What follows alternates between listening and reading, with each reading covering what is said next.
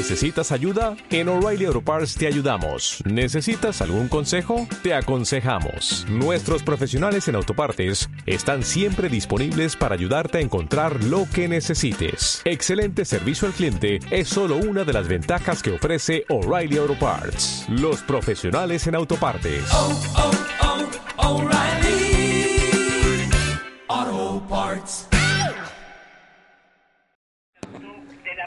Salite, del Cantón Salite, por favor ayude a estas personas. eh, eh, la Defensoría del Pueblo tampoco ha hecho nada, no, no los quiere ayudar. Cuando estos inquilinos son inquilinos y propietarios de que tienen predio, por favor, eh, usted que yo siempre lo escucho, ayude a estos ciudadanos que no, no son ilegalmente le están haciendo daño al señor Peter Juez. Peter eh, eh, Mendoza, por favor, abogado Yepes. Gracias buenos días. Gracias por, por la denuncia. Mire, por favor, escríbame o llámeme a mi teléfono personal, que es el mismo de siempre, por cierto, 0993 165 266. Les repito, 0993 165 266. Ese es mi teléfono y no solo para usted, para todos quienes nos están escuchando, asambleísta Héctor Yepes, porque para eso estamos, para ayudar en lo que podamos, porque uno no es juez, uno no es ministro, uno no, no puede hacer la obra directamente, pero lo que sí podemos ser es la voz del pueblo en la Asamblea Nacional y decirle a la autoridad, oiga, pare bola pues acá, que a veces dan ganas de decirle a los asambleístas sirvan para algo, con uno que está primerizo en la Asamblea, yo tengo 30 años, primera experiencia legislativa, uno escucha que en el pleno de la asamblea a veces hablan, hablan y hablan y hablan sobre la inmortalidad del cangrejo y la gente se olvida de los problemas del pueblo, que para eso nos han elegido. Mire, el viernes pasado estábamos en Santo Domingo, iniciando la socialización de la reforma que estamos planteando al quinto poder, al Consejo de Participación Ciudadana. Fue un asambleísta de Alianza País, a nuestra comisión que dicen de la oposición, yo digo la comisión del pueblo, porque estamos abiertos a todos, a nadie le pedimos carnet de un partido para recibirlo.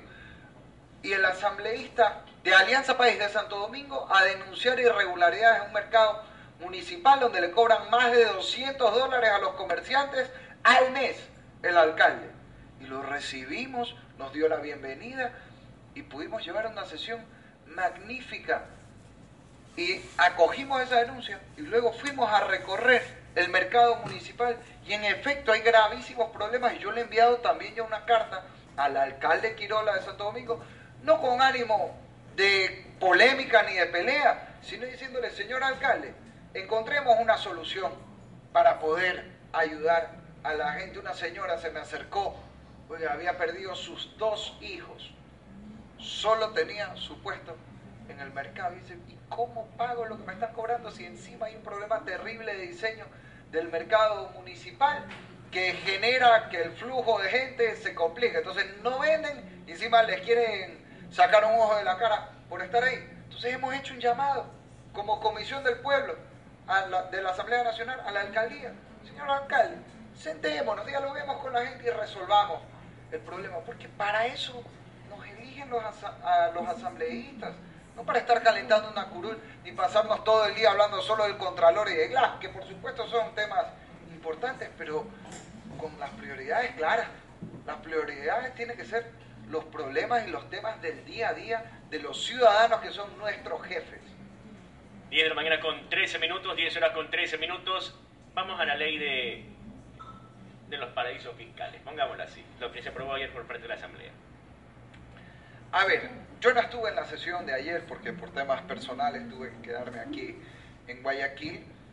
Creo votó en contra de la ley, el resto de la asamblea votó a favor, incluyendo al movimiento Suma, el Social Cristiano, el Bloque Integración Nacional, donde está Pachacuti, Iglesia Democrática. Mi visión personal, nosotros dentro de la Alianza Creo Suma impulsamos el no a esa consulta popular, pero siempre dijimos, esta es nuestra opinión, pero acataremos la decisión del pueblo. Y el pueblo se pronunció en las urnas a favor de esta ley en contra de los paraísos fiscales. Entonces, para mí lo coherente era votar a favor también de la ley en la Asamblea, porque uno tiene que ser eh, respetuoso de la democracia. Aunque uno piense que la ley no es la- la correcta, si el pueblo se expresó ya en una consulta popular por un margen además amplio, si mal no recuerdo fue algo así como 60-40, hay que respetar la decisión del pueblo. Eso sí, la calentura no está en las sábanas, porque entonces también hagamos una ley no solo de paraísos fiscales, sino de colchones, pues sigamos a dónde está guardada la plata. Lo fundamental tiene que ser combatir la corrupción y por eso nosotros hemos planteado el juicio político al vicepresidente Jorge Glass con 59 firmas, aunque la ley solo exige 46, y ojalá Alianza País le dé paso El lunes es la reunión del Consejo Del CAL. del CAL.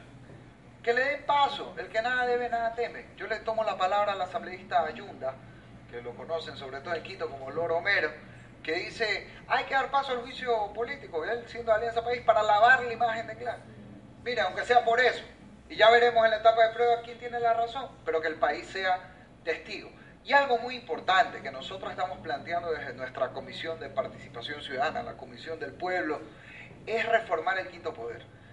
Así como tuvimos un consenso el domingo para censurar al excontralor, eso implica decir, a ver, aquí algo hemos hecho mal. Si al excontralor se lo eligió casi con 100 sobre 100 y ahora está censurado, algo hay que enmendar. Entonces, vamos también a un consenso para cambiar el Consejo de Participación.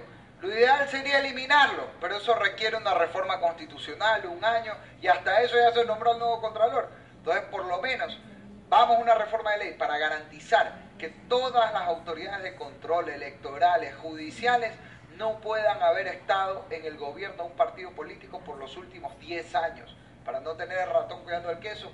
Y un ejemplo futbolístico que yo repito, en un partido Chile contra Perú, el árbitro no puede ser peruano, porque medio estadio, aunque pite bien, le va a gritar árbitro vendido. Así es, 10 de la mañana con 16 minutos. Vamos a la última intervención vía telefónica de una señora. Así es, eh, buenos días, la escuchamos. Muy amable, muy amable porque ustedes son la voz de los que no tenemos voz. Muchísimas gracias por, por atenderme. Quisiera decirle exclusivamente que yo, eh, bueno, ya no estamos en tiempo de elecciones, yo voté por el señor Lazo. Yo sé que todo esto fue un fraude, yo sé, yo nosotros, el pueblo, el pueblo sí lo sabemos. Bueno, el asunto es que quisiera que el señor Yepes, el asambleísta Yepes, que yo voté por creo y lo voy a volver a hacer, que nos ayuden con esto de las universidades. Los chicos se están drogando, eh, están perdiendo. Mi hija ha perdido, yo, mi hija, yo estoy sufriéndola en carne propia. Mi hija ha perdido cuatro años porque a mi hija no puede ingresar a la universidad porque no le dan lo que ella quiere. O sea, aquí, aquí le dan eligiendo, por favor. Nosotros somos los mandantes. Esta gente nunca entendió que el pueblo somos los mandantes, no son ellos. Entonces quisiera que nos ayude con una reforma, como quien dice, violenta, para que los chicos se dediquen a estudiar en vez de estar en otras cosas, en eso de la droga y por favor eso de la droga también fuera. Por favor ayúdenos, Señor, porque no podemos que los chicos, el futuro de la patria, esté haciendo cualquier cosa, menos estudiando las universidades, como, como es nuestro derecho y es el derecho de todas las personas. Por favor, ayúdenos, señor asambleísta. Yo, de todos modos, yo siempre veo noticias, yo sé, yo sé que los únicos asambleístas que están sacando la cara por este bendito país son ustedes. Así que Dios me lo bendiga y ayúdenos por eso, con eso de las universidades. Quisiera que sea rápido, porque los chicos no pueden esperar Muy amable gracias. Muchas gracias, tiene toda la razón. Le agradezco por, por la confianza que esperamos estar a la altura de esa confianza expresada en las urnas ahora en nuestro trabajo en la Asamblea Nacional, porque para eso fuimos elegidos.